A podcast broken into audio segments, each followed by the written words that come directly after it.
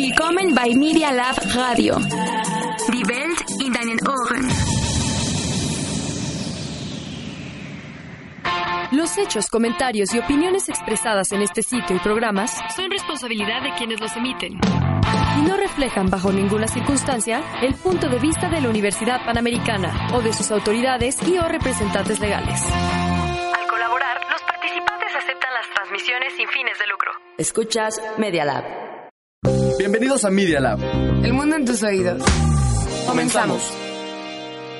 Abrochen sus cinturones y sus agujetas. Acabas de entrar al programa más completo de deportes en Media Lab. Tiene el segundo, Hernández tiene el segundo. Con todas las noticias del mundo deportivo. Solo para ti. Si ya tienes listo tu uniforme para el partido, bienvenido a Campo Deportivo.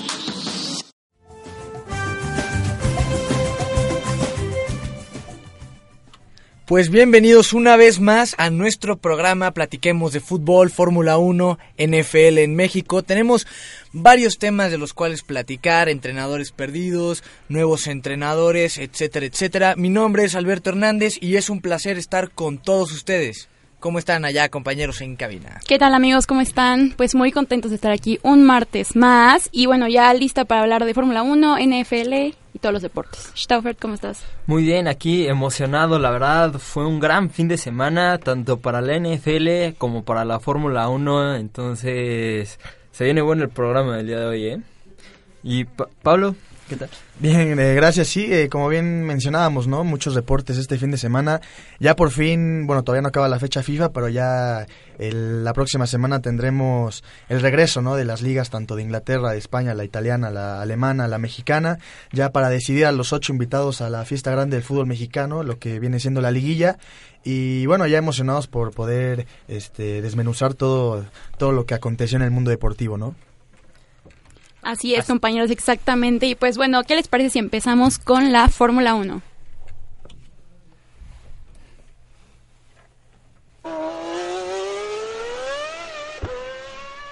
Y arrancamos a toda velocidad con lo mejor de la Fórmula 1. Porque fue un gran, gran, gran fin de semana de Fórmula 1 y no me van a dejar mentir aquí mi sí, compañero. No, la verdad estuvo wow. bastante, bastante bueno. Fue un circuito que siempre tiene mucho que dar, siempre ofrece bastante en Brasil, en Interlagos. Y bueno, pues es que fue una gran, gran carrera que a pesar de que no tuvo lluvia del todo, porque siempre se caracteriza Brasil, porque siempre son carreras con lluvia, eh, pues bueno, este fin de semana no fue así, fue un, eh, pues una carrera con, eh, pues con la pista seca. Pero bueno, vamos a empezar con que el sábado fue la, eh, la, clasificación y como siempre a Verstappen se le da muy bien este circuito y a Red Bull también. en los últimos años siempre han estado en los primeros tres lugares desde la quali y bueno, en el podio también. Entonces es un lugar muy importante que sale la primera posición. En segundo lugar salió Sebastian Vettel y en tercero Hamilton. Entonces ahí estaban los, eh, pues uno de cada escudería importante. Pero fue hasta el día domingo en el que las cosas se pusieron más interesantes, porque no fue solo una carrera, pues como nos acostumbra a veces un poco a la Fórmula 1, ¿no? Un poco aburrida, en el que lo importante o lo interesante es al principio y al final, y en el medio no hay como nada de, pues de cosas interesantes, ¿no? Pero en esta sí hubo bastante movimiento, hubo bastante pues no sé cómo decirlo, es que de pues verdad hubo fue emoción, o sea, emoción. nos faltaba una carrera así, la verdad. Hace mucho no así. veíamos una carrera que hubiera pasado tantas cosas y aparte en tan pocas vueltas. Y lástima que, que sea la penúltima, ¿no? Porque, o sea, hace falta esto, pero desde el principio, Desde ¿no? el Que, que haya más carreras así. Tristemente es la penúltima carrera del calendario, ya después de todo sigue Abu Dhabi, que pues es la última. Pero bueno, no podemos dejar de destacar, obviamente, la gran carrera de Max Verstappen, quien es quien se lleva el primer lugar.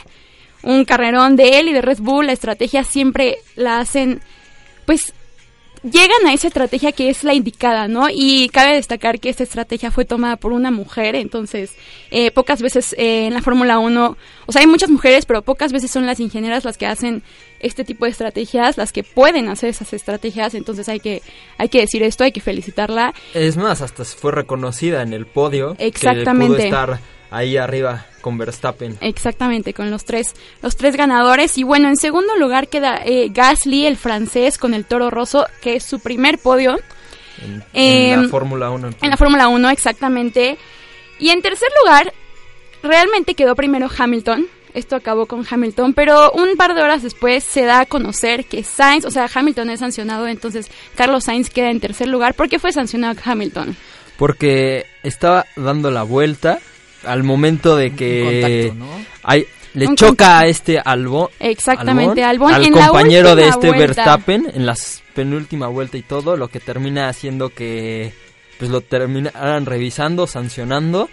Pero pues al final, o sea, Hamilton, aunque ya no queden los primeros tres, en el momento del podio, ahí estuvo. Sí, claro, claro. Y bueno, Carlos Sainz ya después pudo celebrar, ¿no? Que también fue, pues de cierta forma, su primer podio en Fórmula 1. Lástima que le tocó como de esa forma. Pero sí, muy, muy, muy mal lo que pasó entre Hamilton y Albon. Hamilton admitió toda la culpa, o sea, se hizo responsable. No fue como que eh, dijera que no fue su culpa, porque claro que fue su culpa. Y aparte Albon que iba, pues también para su primer podio, ¿no? Eh, una para el primer podio y otra para cubrir a Verstappen para que Hamilton no lo alcanzara y él pudiera despegar en el momento de la pista y pudiera agarrar esa ventaja que ya tenía que había perdido por la este el coche amarillo, bandera amarilla, por el desafortunado del papelón que hizo Ferrari. No, a ver, lo dijimos en este programa. Si Ferrari, los grandes de Ferrari, no ponen un alto internamente, no hablan con Leclerc y con Fettel y dicen, a ver, señores, esto no puede estar pasando, se iban a encontrar en pista. ¿Y qué fue lo que pasó? Se encontraron en pista. Se encontraron en la y pista. Al final, los dos eliminados. Claro, chocan de la manera más, eh, pues tonta, la verdad, y los dos terminan siendo eliminados de una carrera en la que prometían mucho. ¿Y, qué, y entonces qué crees que es lo que vaya a pasar con este equipo para la siguiente temporada? Obviamente pensando en que queda una última carrera, que ya es prácticamente intrascendente porque ya ambos, eh, ambos premios ya son otorgados, el de Lewis Hamilton y el de Mercedes, que una vez más se llevan los dos. ¿Qué esperamos para Ferrari la próxima temporada? Vamos a esperar que suban a Leclerc como primer piloto, suelten a uno, ¿qué, qué, qué, cuál es tu pronóstico? Pues no creo, la verdad, que suban a Leclerc como primer piloto teniendo a Fettel. O sea, yo, yo sí lo haría, pero siento que Ferrari sigue con este pues con este tipo de jerarquía, ¿no? Sabemos quién es Sebastián Vettel, campeón del mundo cuatro veces, entonces yo creo que él eh, va a seguir siendo el primero, pero sí creo que después de esta carrera, y bueno, se tardaron obviamente, pero sí creo que después de esta carrera ya tuvieron que haber hablado las cosas y decir, a ver, van a seguir indicaciones, ¿no? Porque aparte eso fue un error por no haber seguido indicaciones, por querer rebasar, por querer, o sea, fue un error muy muy tonto en una recta, fue cosas impulsivo, muy realmente fue error, error como de egos o eh, entre ellos o el error va más como por estrategia. O sea, fue un error de carrera. No creo que haya sido un unas ganas de Leclerc de decir, ay, sabes, yo soy el mejor, al revés. Fue un error, eh, pues, pues yo siento más que fue, o sea, que sí fue en parte por Vettel, porque justamente, o sea, Leclerc ya había rebasado a Vettel. Sí. Y en ese momento, eh, cuando es este la recta, que este Vettel quiere este, rebasar a Leclerc, y es cuando se dan este pequeño rozón, que sabemos que por más mínimo que sea el contacto, pues o sea, los coches pueden salir volando y al final lo que terminó pasando es que a los dos se les revienta las llantas, sí, sí, que los termina haciendo que, quede eliminado. Claro, y bueno, al principio, en el momento, obviamente todo el mundo le echa la culpa a Charles Leclerc, ¿no? Es como el que queda, porque aparte, bueno, se escucha luego, luego eh, el audio de Sebastián Vettel reclamando, ¿no? Como de qué está haciendo, pero pues sí, como fue dices. más bien una indiscreción del joven, del joven. No, no creo, la verdad es que yo creo que fue te digo, o sea, esto puede haber pasado, digamos, entre un Ferrari y un Red Bull. Y hubieran ah, dicho, como, ¿sabes qué? Fue un incidente de carrera. Pero la cosa aquí es que no puede pasar esto si es un equipo. Porque pierdes a tus dos coches.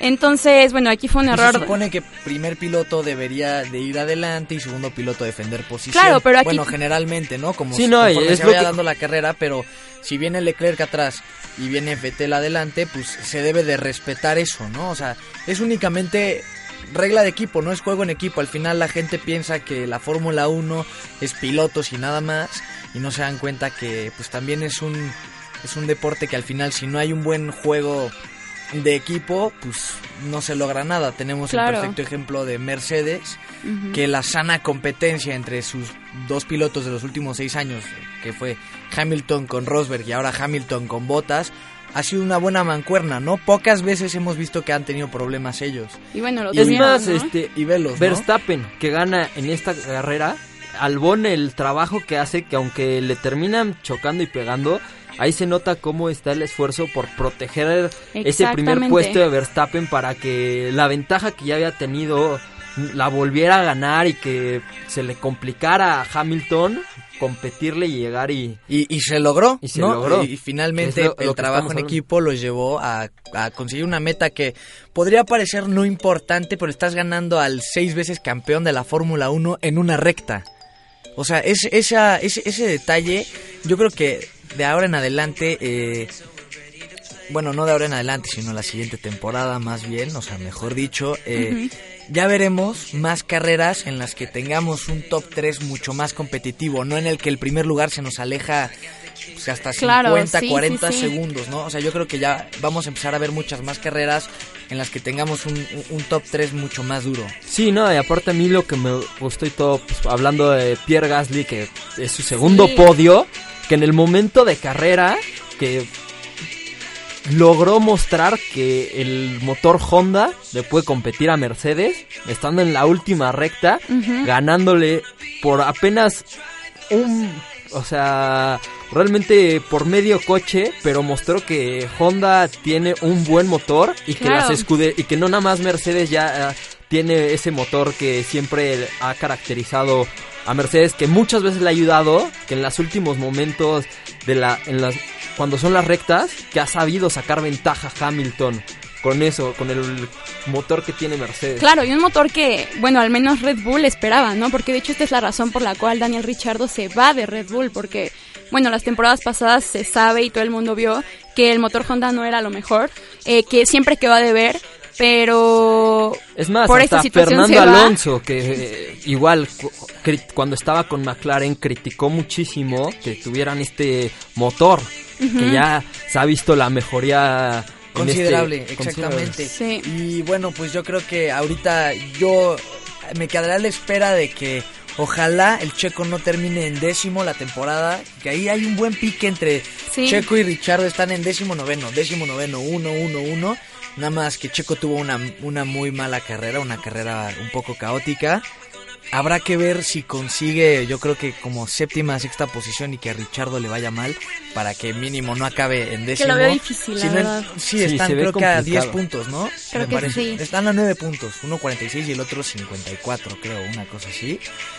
Estoy diciendo en memoria por si me equivoco, pero sí, más o menos. Y pues ojalá, ¿no? El checo cierra una temporada no muy buena, la verdad. Lo bueno es que ya sabemos que ya tiene contrato por dos temporadas más con el mismo equipo. Claro. O sea, tenemos Checo para dos años más. Tiene 30 años, creo, 29, 30 años. Tenemos Checo para unos 3, 4 años más. Tenemos Checo para rato y para México. Para ratito. Y para México va a ser muy diferente el momento en el que se vaya Checo eh, y tengamos el Gran Premio aquí a como cuando está Checo, ¿no? La euforia es completamente diferente. Cambia mucho. Y bueno, yo creo que con eso podemos cerrar esta sección de la Fórmula 1 o algo más que agregar. No, eso sería todo, nada más estar al pendiente pues de la última carrera en Abu Dhabi. Perfecto, y ahora vamos a pasar a un tema que nos compete a todos. ¿Por qué? Porque en México tuvimos este deporte que viene nada más una vez al año y aún así llena el Estadio Azteca. Pasamos a la NFL.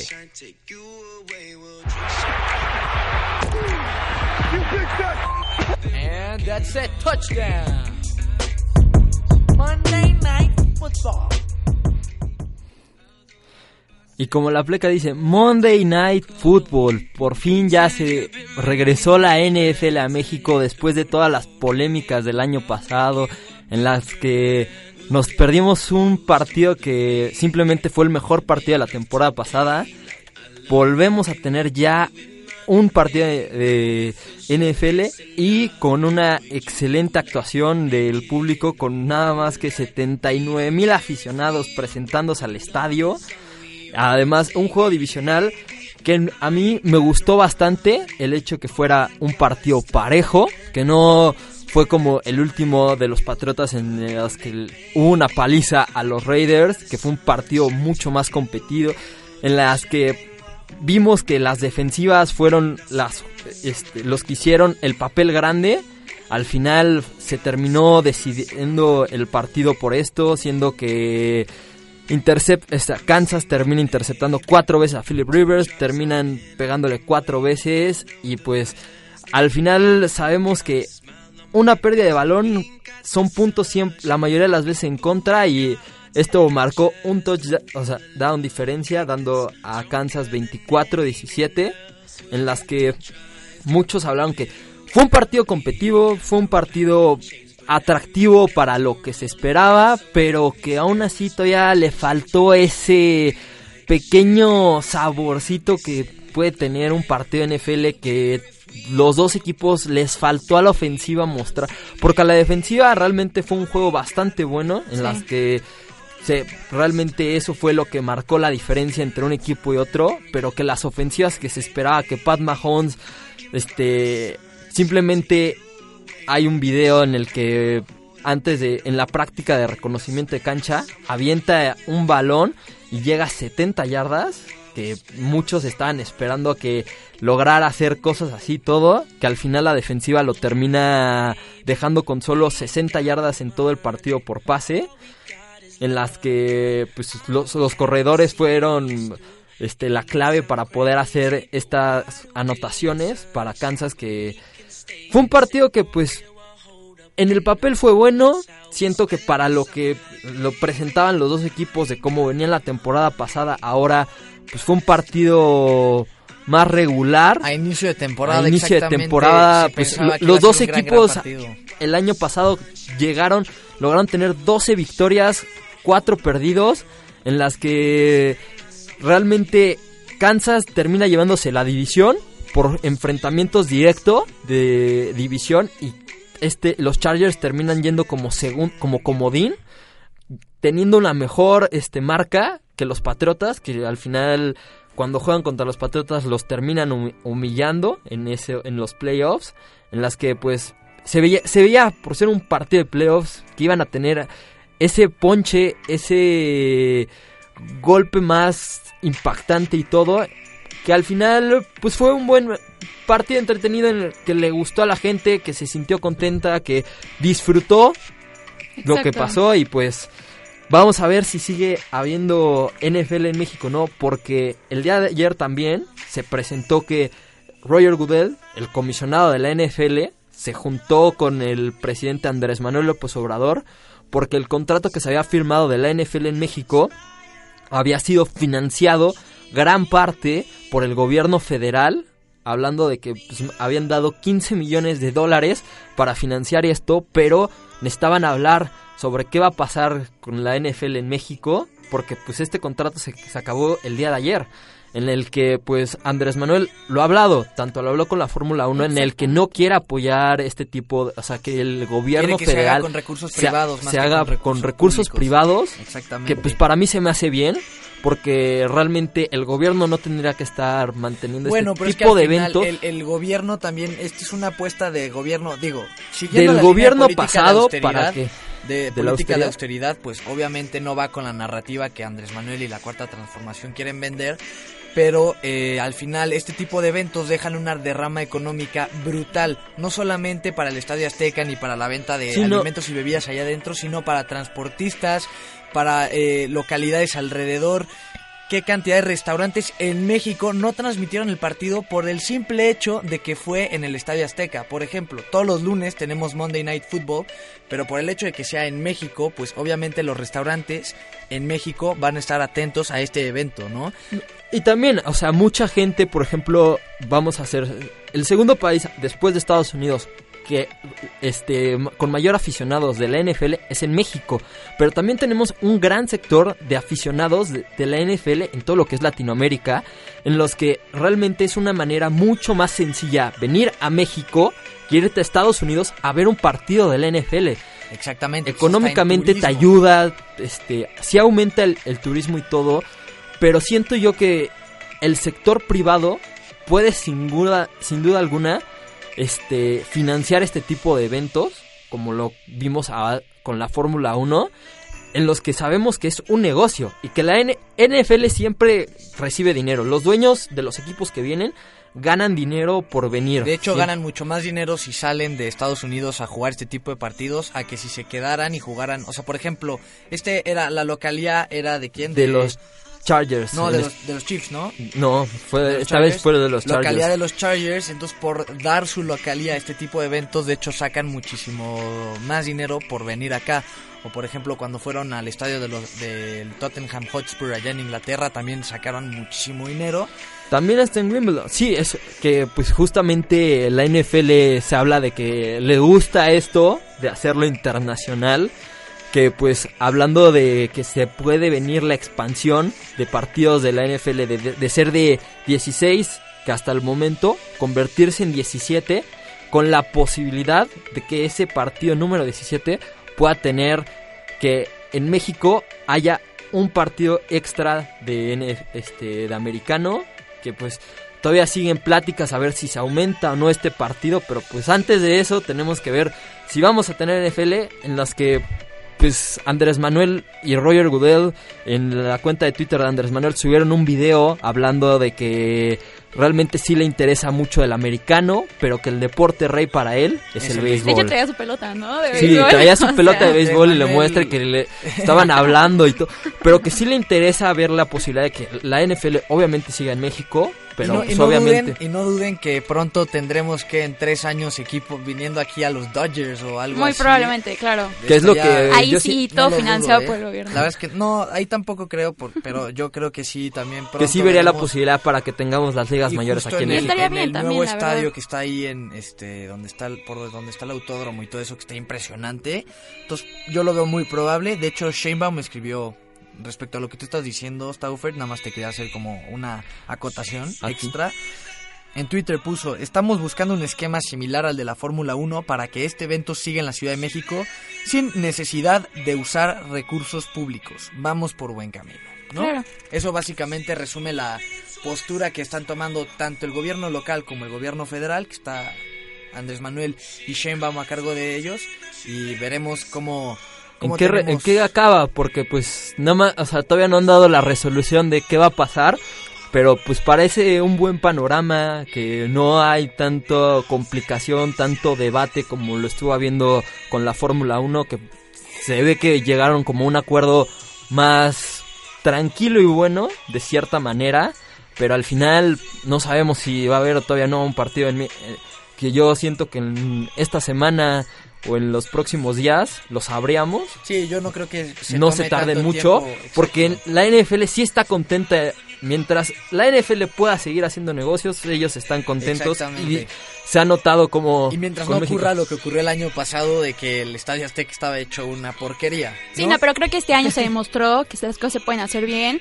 Muchos hablan de que, pues que la cancha estaba un poco mal, pero bueno, a nivel pues no sé, ¿sabes? De lejos se veía bastante bien. No, Yo no y estuve también, ahí. no, y también pero vienen a- televisión. A nivel televisión, a nivel foto de Twitter, se veía No, bastante ta- bien. pero por ejemplo veía podemos precioso. hablar de equipos como Oakland, que el próximo año va ya a estrenar su estadio en Las Vegas. Uh, de una pero, cosa o sea, va a ser una, ¿eh? una cosa que va a revolucionar Brutal. los estadios. Brutal. Pero ahorita, actualmente, han estado jugando hasta en un estadio de béisbol americano. Ujú.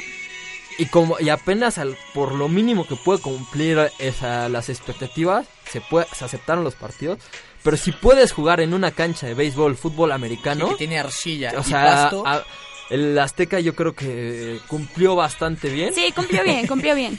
Pues sí, la verdad es que sí es una muy buena es una muy buena aclaración por parte de, de Stauffer que para cerrar esta sección de la NFL le voy a pedir que nos dé un panorama de qué es lo que nos espera ya Uf, pensando en que mira. nos queda nada más mitad de temporada NFL. Yo creo Sí. que aquí ya podemos hacer un corte y decir quiénes se están perfilando, quiénes no se están perfilando y tu ganador o bueno mínimo tus finalistas de cada división. Mis finalistas de cada división, uff. La verdad, de la nacional, yo creo que lo que serían San Francisco, Green Bay o Nueva Orleans son los tres más fuertes en este momento de esta división.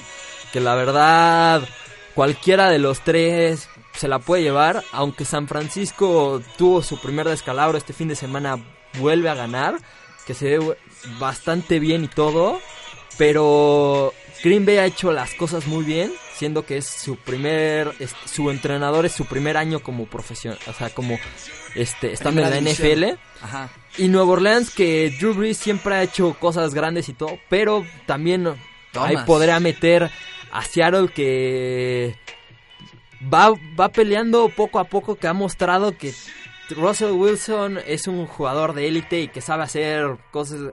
Estos cuatro equipos pueden dar la sorpresa, puede dar la campanada en el momento que sea y al que se, al que se pongan enfrente le pueden ganar. Y de la americana. De la americana es el equipo que siempre dicen que siempre hay que ganarle, que son a los Pats, que son ahorita los líderes de la conferencia. Los Ravens que ya, ya le ganaron a los Pats, que mostraron la fórmula de que tienen equipo y que Lamar Jackson o sea, está haciendo todo lo que hizo el año pasado Pat Mahomes. Entonces, otro equipo pues, sería Kansas. Pero habrá que ver cómo... Habrá que ver cómo se desempeña porque pues sí, no ha sido el mismo... No ha convencido, no ha sido el mismo el año pasado. No ha sido el mismo el año pasado, ha convencido, pero ha tenido descalabros que a muchos les ha, o sea, les ha sacado de onda, ya les ha quitado ese protagonismo.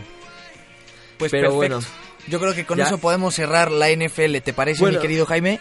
Solo como último dato acerca de lo que sucedió el jueves de que de las sanciones a Miles Garrett del, del que si no lo saben para nuestros oyentes del jugador del Pittsburgh contra cuando faltaban 8 segundos que el defensivo de los Browns le arranca el casco al coreback. A Rudolph, ¿no? A Rudolph y que con el casco le termina pegando y que se volvió loco. Se volvió loco que el mismo, este, que el defensivo Marquis Pouncey se le va encima y le, le intenta dar dos golpes en el aire, como no puede, lo agarra, lo tira, le pega en el suelo y lo patea, en el que pues la NFL le dio una sanción ejemplar. ¿De cuánto tiempo fue la sanción? La sanción es, por el momento, queda suspendida de toda la liga. Ya no, o sea, indefinido por ahora. No, o sea, toda esta temporada ya no va a jugar. Ok, que, quedan que unos seis partidos. Seis partidos y si llega a los playoffs tampoco va a poder jugar. Ok. Este, um, y que se va a ver la posibilidad de que si en la próxima temporada vuelve a jugar, porque tal vez la sanción puede ser que quede suspendido de por vida de la NFL. Marquis Pouncey termina suspendido tres partidos. A Mason Rudolph por pro, provocaciones y demás y todo, dicen que no lo suspenderían los partidos, sino sería una sanción monetaria. En la que también este... Ay. Se ah, aquí tengo aquí tengo el nombre, déjenme un segundo. La Larry Ojunjobi, que fue un jugador, el jugador que termina empujando por la espalda a este Mason Roof después de que ya estaba este, levantando y reclamando de que le había dado con el casco. Termina igual suspendido tres partidos y para los dos equipos una multa de, 100, de 250 mil dólares. Y los jugadores, tanto Marquis Pouncey como Larry Ogumbi y este Miles Garrett van a tener una sanción económica en la que pues la NFL mostró que no importa que si fuera de uno u otro, a los dos parejo en, en las sanciones y que pues vamos, que lo que quiere menos es tener este tipo de cosas, siendo que es un espectáculo que siempre intentan hacerlo algo familiar y al final termina acabando en Sí, claro, finalmente son sanciones 100% merecidas para cada uno de los equipos y a los jugadores y bueno, pues para que estas cosas ya se eviten, ¿no? Sí, porque el justa es más, hasta en el casco viene una frase en el que dice no usar como arma. Entonces, sí, claro, es, es, algo fatal lo que sucedió. Lamentable para la NFL. Perfecto, pues entonces, ¿qué les parece si ahora pasamos al siguiente tema, que es muy probablemente fútbol? Yo creo que sí, deberíamos ya de pasar ahora sí al fútbol. Eh, vamos a nada más a bajarle el volumen a el audio de allá en cabina que tenemos porque ¿Ya? Pasamos con el himno de la Europa League. Vamos a hablar de la, de, de la Eurocopa.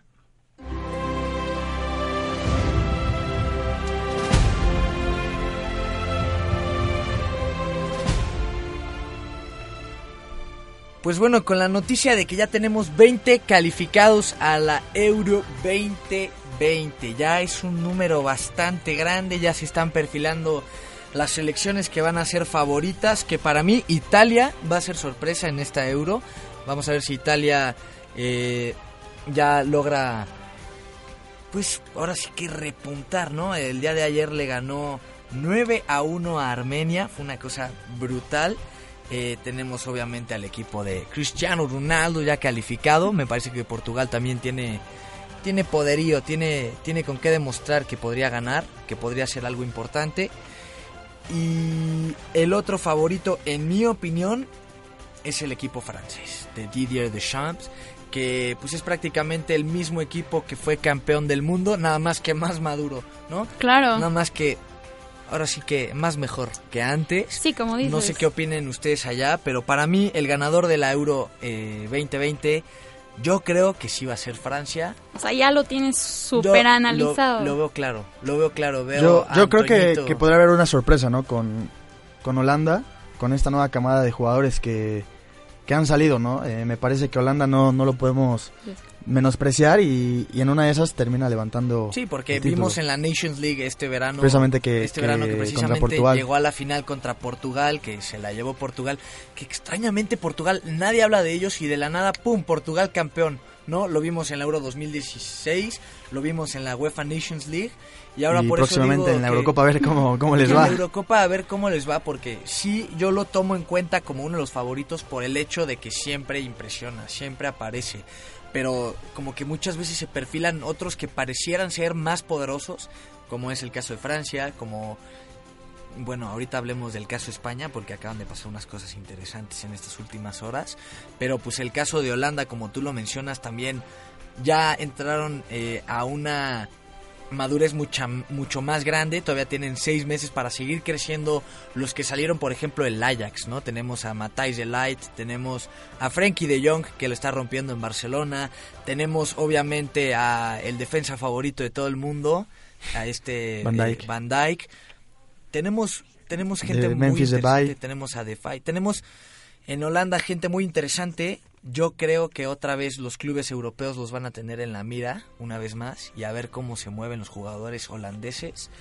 Pero sí, yo creo que el claro favorito son Francia y Holanda. Puede ser. Y, que justo mencionabas ahorita el tema de, España, ¿no? Porque se ha movido el banquillo y tú más que nadie lo sabrás.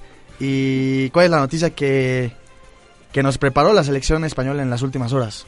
Pues la noticia es que Moreno va a dar un paso, bueno, más bien ya dio un paso para atrás para que Luis Enrique, quien se había retirado por temas de salud de su, de su difunta hija Shana, que pues, falleció a, las pocas semanas que él decidió bajarse de la selección española, eh, pues Moreno dijo, si él desea regresar, pues la verdad es que yo puedo dar un paso para atrás y que él regrese y pues obviamente un entrenador de esta calidad, de, de esta inteligencia futbolística como la es la de Luis Enrique, pues le conviene a la Furia Roja.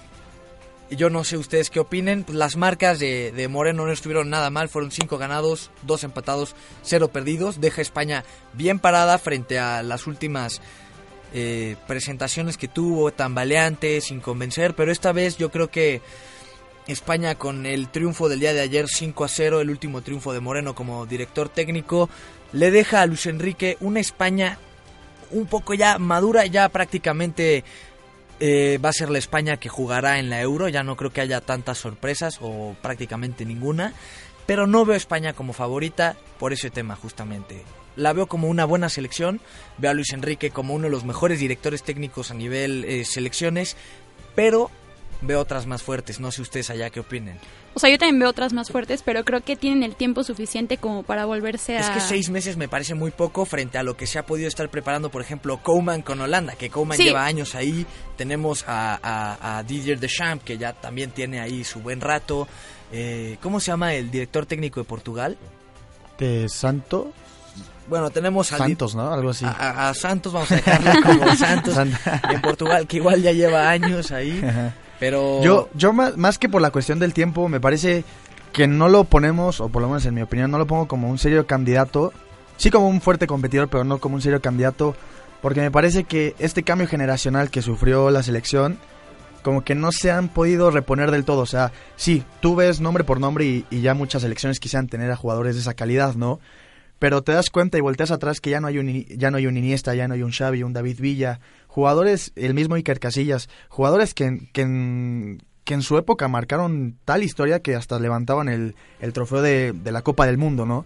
repito, me parece que sí tienen un muy buen equipo, los nombres de los jugadores y la plantilla es muy rica en cuanto a calidad, pero sí creo que están eh, un escalón, si no es que dos escalones por debajo de una Francia, la misma Holanda, aunque es una plantilla muy joven, me parece que, que en calidad eh, el conjunto español sí, sí se encuentra un, un, peldaño abajo de, de estas elecciones. Y España justamente trae este peso de que la selección española en seis años, esa, esa camiseta se volvió muy pesada, sí. muy pesada, se volvió un titán europeo y ahorita con este cambio generacional justamente esa playera pesa, ¿no? Porque como tú lo dices ya no tenemos estas figuras icónicas, no solamente del fútbol español, sino el fútbol mundial. Y vemos por ejemplo este fenómeno en el cual el otro día se alinearon 11 jugadores de 11 equipos diferentes. Aunque sean buenísimos jugadores los 11, pues hay cierta conexión ahí que es necesaria, que vimos en la Alemania campeona que muchos eran del Bayern o del Borussia, o vimos justamente en la España campeona que muchos eran del Barcelona, y si no se rellenaba con, con jugadores del Madrid, ¿no? Que se conocen, uh -huh. que tienen como una cierta química, y aquí tenemos jugadores de todos los países, de todas las ligas, de todos los equipos. Entonces sí, también como que esta comunión eh, dentro del vestuario, todavía como que... Uh, Uh, como que no acaba sí, de como que como que ese es el bueno ese es el pero que yo y creo que ustedes también le, le pondríamos no a la, a la roja. Sí. pero pues bueno habrá que ver qué qué sorpresas nos, nos tiene esta euro que, que a mi parecer es una de las más parejas en, en mucho tiempo. O sea va a estar muy atractiva hay, hay, hay muchos equipos me parece de un nivel similar y bueno, pronóstico reservado, pero sí pongo a, a, Holanda como un caballo negro. Oigan, y hablando obviamente de los favoritos, no se puede dejar fuera Alemania. O sea, es un, un equipo que siempre está ahí arriba. Entonces, o sea, lo que yo quiero decir es, ¿cómo ven ustedes ahorita Alemania? No sabemos que no está pasando por su mejor momento. Pero en siempre, sentido, o sea, siempre es pero siempre es favorita, exactamente. O sea, siempre está como... tal vez no favorita, pero sí contendiente. Claro, sí, sí, sí, pero digo, no la puedes olvidar, ¿sabes? No la puedes dejar de lado. Sí, a, aunque, aunque Alemania, digo, no estoy, no estoy diciendo que Alemania esté pasando por un mal momento, ¿no? Pero no, no está pasando por un buen momento, pero tampoco sí. así un, está en crisis, ¿no? Pero uh -huh. me parece que aunque estuviera en crisis, es un escudo que, que con todas las estrellas que ha conseguido, me parece que son cuatro, ¿no? Títulos sí. mundiales. Pues con sus cuatro títulos mundiales es un equipo que, que en el papel está obligado, ¿no? A llegar a últimas instancias, por más crisis que, que pueda estar pasando y también concuerdo con Ingrid que, que, va a ser un equipo que habrá que ponerle el ojo y, y, mucha atención en esta próxima Eurocopa. Me parece, yo estoy muchísimo más interesado en la Euro que en la Copa América, no sé ustedes qué piensen. A mí sí. la Copa América y... ahora sí ya no, ya no, ya no me... ¿Ya, no te, te, llama? te, llama? No, desde tantas desilusiones con mi gran Lionel Messi con Argentina, la verdad es que... A, a, mí, a mí fíjate que la Copa América sí me, me llama, por porque, aguerrida que eso. Porque... Y, o sea, porque es, es un fútbol más, más de barrio, ¿no? Como más picoteo, más eh, colmillo. Pero también voy a lo mismo. O sea, creo que últimamente las distancias, digo, obviamente hay selecciones que están por encima de otras, pero creo que las distancias se han acortado. Ves a una Perú que tenía bastantes años sin calificar a un mundial, eh, la eliminatoria que se avienta. La misma Colombia, que históricamente es una selección que no tiene mucha historia pero últimamente los jugadores que ha sacado ahí con el amigo de Ingrid, ¿no? James Rodríguez, sí, el, etcétera. El, el, el, cuatacho de Ingrid. nuestro amigo. O sea, son, amigo, son nuestro amigo. Nuestro amigo. o sea, son, son jugadores que, que, le han dado ese potencial a, a, una Colombia. La misma Venezuela, ¿no? Que, que digo, no es una potencia, pero tampoco es la Venezuela de hace años que, que sin antes de jugar el partido ya la dabas por muerta. Me parece que, que hoy las distancias se han acortado y con este sabor, ¿no? De que se va a hacer la Copa América precisamente en, en Argentina. Podría Argentina, estar el Uruguay, me parece, Argentina ¿no? y Uruguay, Argentina, ajá. ajá. Podría estar el morbo, ¿no? De que a ver si Lionel Messi ya podría levantar algo y en con casa, la selección ¿no? y el, en casa. Y, y, bueno, también como hablas de la competitividad, lo pudimos ver, por ejemplo, en los dos partidos que tuvimos amistosos Brasil-Argentina y Argentina-Uruguay, como uno queda 1-0 y el otro 2-2. Sí, sí. Entonces sí, o sea, sí vemos una alta competitividad, pero yo insisto, me parece que vamos a ver fútbol de mucha más calidad allá, del en otro Europa. lado del charco, sí, que, acá. que acá. Y bueno, hablando finalmente del fútbol europeo, Pochettino El día de hoy a Pochettino lo sacaron del Tottenham seis meses después de llevar a un equipo que nadie se esperaba que estuviera en la final de la Champions, que destruyó, por desgracia, de último minuto a ese Ajax que todos amamos. y Pochettino con lágrimas estaba viendo hoy el video, cómo abraza a Hugo Lloris y cómo celebra, pues la verdad, una hazaña impresionante para un equipo como Tottenham, que nadie veía como contendiente. Que, a mí me parece... los arrollaron en la final. A, a mí me parece, no sé cómo lo van ustedes, un poco... ¿Precipitado? Un poco precipitado. No, no sé si precipitado porque... Bueno, sí, porque yo no lo hubiera corrido. O sea, es, es una realidad, ¿no? Que el Tottenham ahorita sí estaba pasando por un, por un bache futbolístico. Sí. Pero siendo honestos, o sea, Pochettino es un hombre que vino a, a poner al Tottenham en el mapa. Porque históricamente el Tottenham pues viene siendo la sombra del Arsenal, eh, últimamente del Chelsea, ¿no? Equipos de, de Londres hablando respectivamente. Pero me parece que, que sí es una decisión un poco pues con poca memoria, ¿no? Porque Pochettino hizo cosas hizo cosas muy importantes y me parece que sí, la decisión pues lamentablemente no para el argentino es que, se quede sin chamba, que precis que yo creo y muy seguramente es cuestión de tiempo para que le, le lluevan ofertas de trabajo porque es, cuestión un entrenador de, pues sí, calidad. Además pensando que viene el corte de invierno. Entonces ahí en ese espacio también podría, darse algo. Exactamente. Viene el, exacto el parón invernal y que el Bayern no tiene técnico. Entonces, de hecho, o sea, hace rato que nos enteramos de la noticia, me metí luego, luego a redes sociales y ya se hablaba, ¿no? O sea, periodistas alemanes hablando ya de, pues, de una posible llegada de Pochettino al Bayern, que sabemos que muchos jugadores del Bayern hablan alemán, eh, hablan español, perdón, y este... Qué sorpresa que hablen alemán.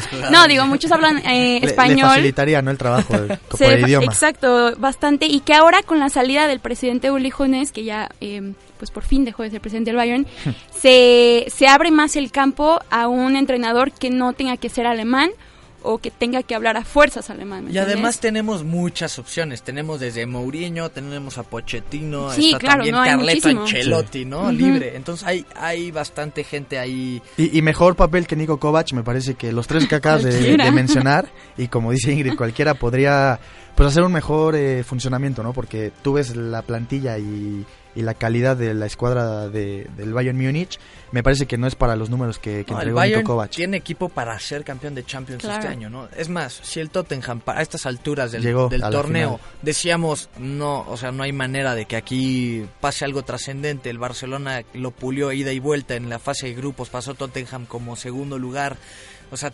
trajo a un equipo from zero to hero, ¿no? A la Ajax, nada más que consolidó los últimos tres minutos bien hechos y listo, ¿no?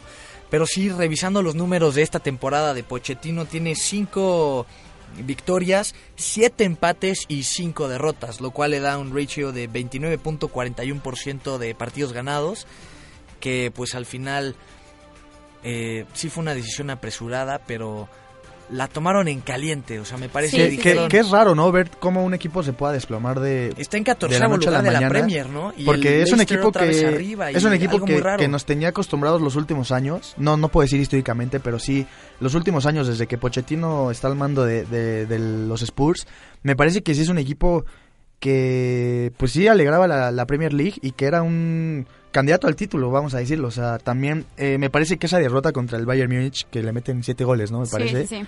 Puede ser la gota que, que derramó el vaso, ¿no? Porque que te metan siete en competición europea me parece algo absurdo. Y además tienes a, Hurricane Kane ahí que metió 12 goles en las calificaciones de Europa, o sea que está en un muy buen nivel y necesitas que haya un entrenador ahí que le saque jugo, que le saque provecho a este tipo de jugadores. Lo estamos viendo ahorita con Lukaku en el Inter, ¿no? Como Lukaku otra vez está en la mira de la gente porque ya lleva nueve goles, ¿no? Entonces, pues sí, me parece que apresurado un poco, pero si lo iban a correr era o antes del corte parón de invierno o no lo iban a hacer. Claro, claro, lo hicieron en un buen momento y bueno, ahora el parón invernal va a estar muy, muy movidito, ¿no? y, que será una responsabilidad, ¿no? Para quien sea que entre, porque como bien mencionaba Beto, está en la posición número 14. Me parece que sí es un, un gran reto, ¿no? Para eh, la persona que vaya a tomar este equipo. Va a ser complicado. Perfecto. Y bueno, yo creo que con eso cerramos el fútbol europeo. Para cerrar, eh, pues con un poco de fútbol español, eh, español, ¿eh? En español. Mexicano, vamos a hablar de la sub-17, de los amistosos, el amistoso que tiene hoy el Día de México.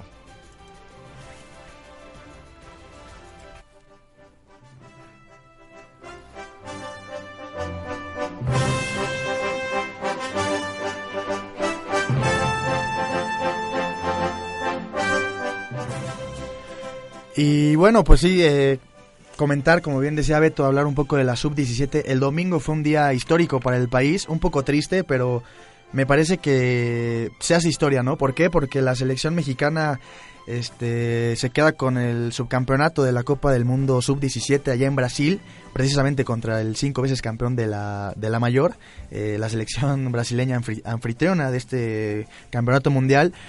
Pero yo creo que no hay que quedarnos solo en el resultado de que si era penal o no era penal, que desde mi punto de vista si era penal. Me parece que es aplaudir lo que estos jóvenes mexicanos hicieron porque, porque seamos honestos, creo que muy pocos eh, hablaban de esta selección o, daban algún peso por ella, ¿no? Muy pocos o nadie, ¿no? Sí, precisamente el, interés se dio ya que estaba en la semifinal, me parece. O sea, casi no se hacía mucho eco como si lo hicieron selecciones ¿eh? pasadas. O sea, la verdad es que yo eh, me quedé, de hecho, hasta impresionado con jugadores como Pisuto o como Álvarez, que salvo por algunas actitudes ahí como medio individualistas y agrandado, como que sí dije no, pero el, el, la habilidad futbolística está ahí. Sí, sí, sí, que, me parece que no es detalle menor el, el, el haber tenido a Brasil 1-0 gran parte del partido, eh, me parece... Un gran gol, ¿eh? Sí, un, golazo, que el centro de Pisuto precisamente y el cabezazo de, de Luna me parece que fue el que anota el gol. Pero yo creo que, como bien mencionan en, en los diferentes medios, ¿no? si realmente se le diera continuidad a todos estos jóvenes que están cumpliendo un proceso, me parece que ya el quinto partido para la selección mayor sería una realidad. Pero ¿qué es lo que pasa? Que hay muchos jugadores extranjeros, sí, hay algunos que, tienen calidad, pero la mayoría son de nivel mediano o hasta menos, que son los que tapan de algún modo la salida de estos jugadores jóvenes. Y pues lo hemos visto, o sea, de la selección del 2005 que queda campeón allá en Perú, venciendo precisamente a Brasil tres goles a cero, realmente no hay jugadores que hayan brillado, salvo Héctor Moreno, me parece, pero los demás, o sea, sí, volteas a ver a un Adrián Aldrete, bueno, Carlitos Vela las palabras sobran, ¿no? Pero, pues, pero por ejemplo, el básquetbol, ¿no? Nos tocó un crack que, que no le gusta el deporte. pero ves, por ejemplo, un Adrián Aldrete, el Mochis Arias que no Mochis Arias tú preguntas ahorita dónde está, nadie sabe. El Pato Araujo que termina el Pato Araujo que termina en, en Exatlón, un Omar Esparza, o sea, jugadores que que tenían calidad para llegar a, o, se pensaba que podrían llegar a, a grandes ligas, pues precisamente no termina siendo así. Te vas a la del 2011 que precisamente ganan aquí en México contra Uruguay y los únicos que siguen en activo y no en grandes ligas, porque están en México, sería el Pollo Briseño, un Espericueta que se ha perdido en el camino, Julio Gómez que que está en la tercera división de México. Y que prometía muchísimo. Y que prometía, que era el líder de ese equipo. Carlos Fierro, que ahorita está en San José de la MLS. O sea, muchos jugadores que pintaban para grandes cosas llegan los extranjeros, no les dan salida y pues ahí están las consecuencias, ¿no? Justo se abre como esa incógnita, ¿qué es lo que pasa con el futbolista joven mexicano? Que en algún punto del camino hay un hoyo en el que se pierde, ¿no? O sea, y, hay y que también Beto, no muy clara. Más allá de los extranjeros, me parece que también pasa por la mentalidad. Como bien mencionabas, la actitud de, de Farín Álvarez, un poco sobrada y agrandada en la manera de cobrar el penal de Panenka. Digo, habías metido un golazo de tiro libre. Ya brillaste. Pero es una falta de respeto para los compañeros. Digo, Lalo García, el portero de las Chivas, le termina sacando las papas al fuego porque si los hubieran eliminado, me parece que que las críticas para Efraín Álvarez hubieran sido terribles. Terribles. Exactamente, y justamente lo ponen a él como primer tirador porque tiene una zurda magistral. Se supone que pones a tu primer tirador, hay quienes lo ponen en primero, otros quienes los ponen en quinto, pero pones a tu primer tirador de penal. A la pierna más educada. A la pierna más educada y te sale con, con eso en una semifinal que luchaste y medio te la regaló el árbitro. No, no sé. Sí, o sea, no sé cómo lo veas tú, Ingrid. Me parece que la parte mental también juega pues un papel importante, ¿no? Y cuando eres joven y eh, empiezas a ver tu nombre en la prensa y en los diferentes periódicos, creo que, te agrandas.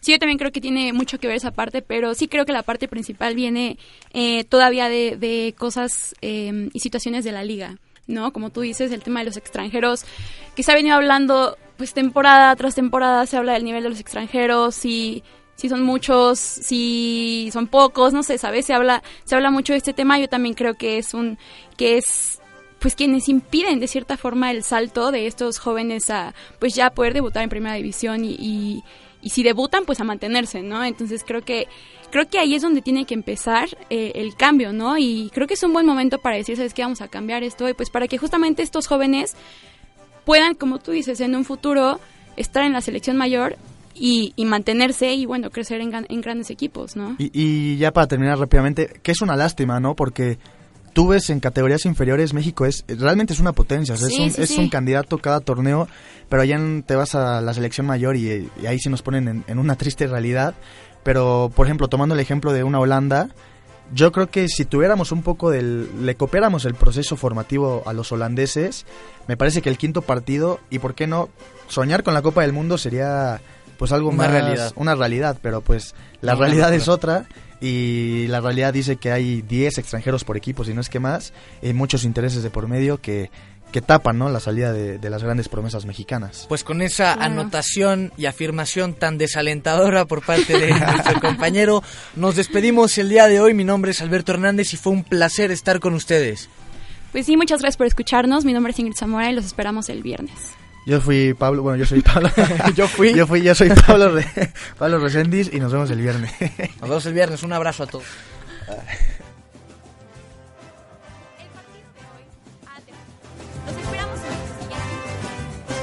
A los vestidores, que el entrenador los espera.